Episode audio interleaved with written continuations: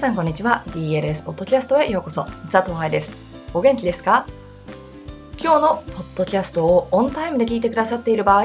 このポッドキャストがアップデートされる日は2016年9月23日です。なんでそれが大事か？というとそれは明日9月24日は治療科トレーナーのためのセミナーの日だから。今日のテーマである足のロールイン。これねダンサーによくある怪我の原因なんです。なので、ダンサーをよく見る治療家やトレーナーはよく見ることがあるかもしれない症状。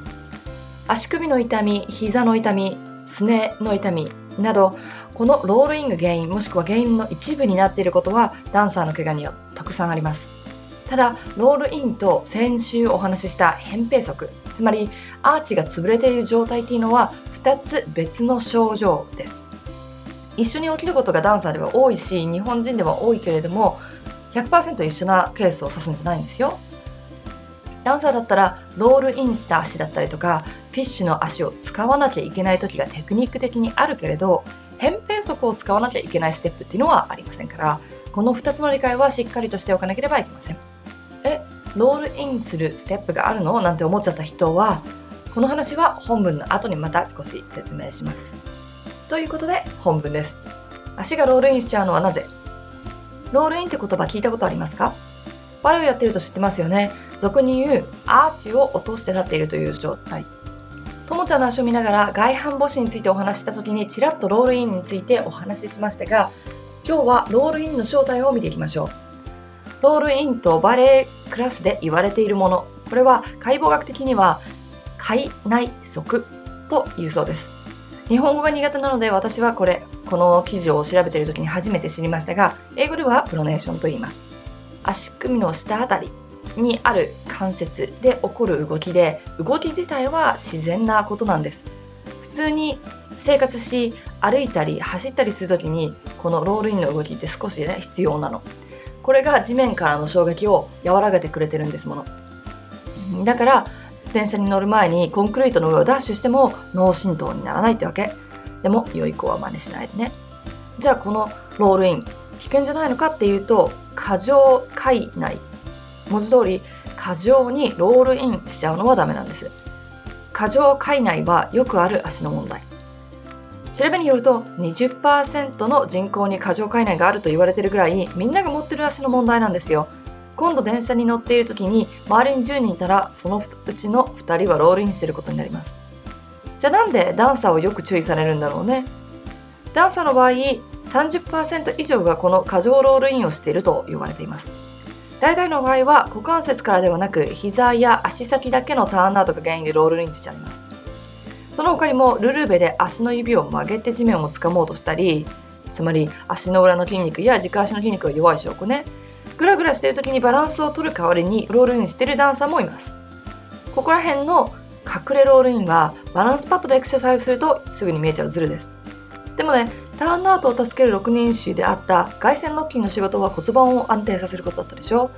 ってことはね正しくターンアウトすれば骨盤も安定するんだけどね。ただし無理なターンアウトが健全の足をロールインさせちゃうのかそれとももともとロールイン気味の足が無理なターンアウトによって悪化するのか。このエリアはまだ分かってないそうですよ。過剰海内はダンサーを苦しめる。これね足先だけの問題じゃないんです。ロールインは膝股関節骨盤背中。体の全てのエリアに影響しちゃうんです。ロールインが起こす怪我の代表として足首の内側の痛み足首の外側の痛み足の裏の痛み親指の痛み、外反母趾も含まれる。シンスプリンツ、すねの疲労骨折、膝の痛み。ほら、みんなが経験したことがある痛みじゃないダンサーに起きやすい怪我のほとんどの原因なのではないかっていう人もいるぐらいです。そして私の見る生徒たちの下肢の怪我、つまり膝下ね、の怪我もこの部分が原因になっていることがよくあります。しかもロールインがコントロールできていなかったらロールアウトに動きが必要になるゆっくりのオンポワント。つまりゆっくりトーシューズでルルベに立つというところのコントロールが難しくなってしまいます。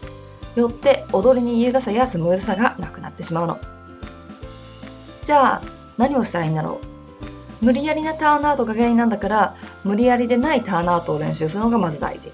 また普通の靴の中にインソールを入れたりしてサポートを作ってあげるというのもいいかもしれません。インソールはプロに選んでもらってくださいね。自分で薬局で買ってきたら足に合ってなくって逆効果かもしれませんからね。また DLS セミナーでよくご紹介するトーセパレーターもこの部分をサポートするのに役に立ちます。トーセパレーターだったら普通の靴運動靴にでも入れてられるので試してみてくださいね。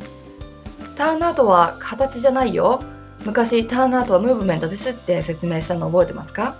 ただ綺麗な5番ポジションに入ったらそれで終了ではありませんからね。正しくレッスンすることが怪我予防にもなればテクニック向上にもなるっていうところ。ロールインでも同じことが言えるってわけ。いかがでしたか？時々治療に行ったらロールインできないようにがっちりテーピングされて帰ってくるダンサーがいるけれど少しロールインしないとラップポジションもできないし完璧に動かないアーチではターンアウトしたまま前に歩けません。ただずっとロールインしちゃダメだしロールインの量もコントロールしないといけないし軸足は絶対ロールインしたくないし着地もロールインしたくないし年齢の若い子はラップポジションとかしないわけだからロールインしたくないわけだし。ほらね複雑でしょ？だからバレエの先生たちには正しい解剖学と正しいバレエステップへの理解。これ大事ね。そして年齢的なテクニックの違いも理解してもらいたいわけです。もちろんダンサー自身は教えてもらってなくてもこのような部分を自分の体なんだから理解してしっかりとケアすることって必要だしダンサーをサポートする治療家やトレーナーはこのようなバレエのステップを少しでもよく理解することで正しい方向へのサポートができるようになってほしい。そんな願いを込めて今回の9月もダンサー、教師、サポートする人たちの3つのグループへのセミナーを行っています。ポッドキャストを聞いてくれている人たち、そしてセミナーに来てくれてる人たちのサポートのおかげで DLS はダンサーサポートを続けることができています。どうもありがとう。ということで、明日9月セミナーの最終日も私頑張ってきますね。ではまた来週のポッドキャストでお会いしましょ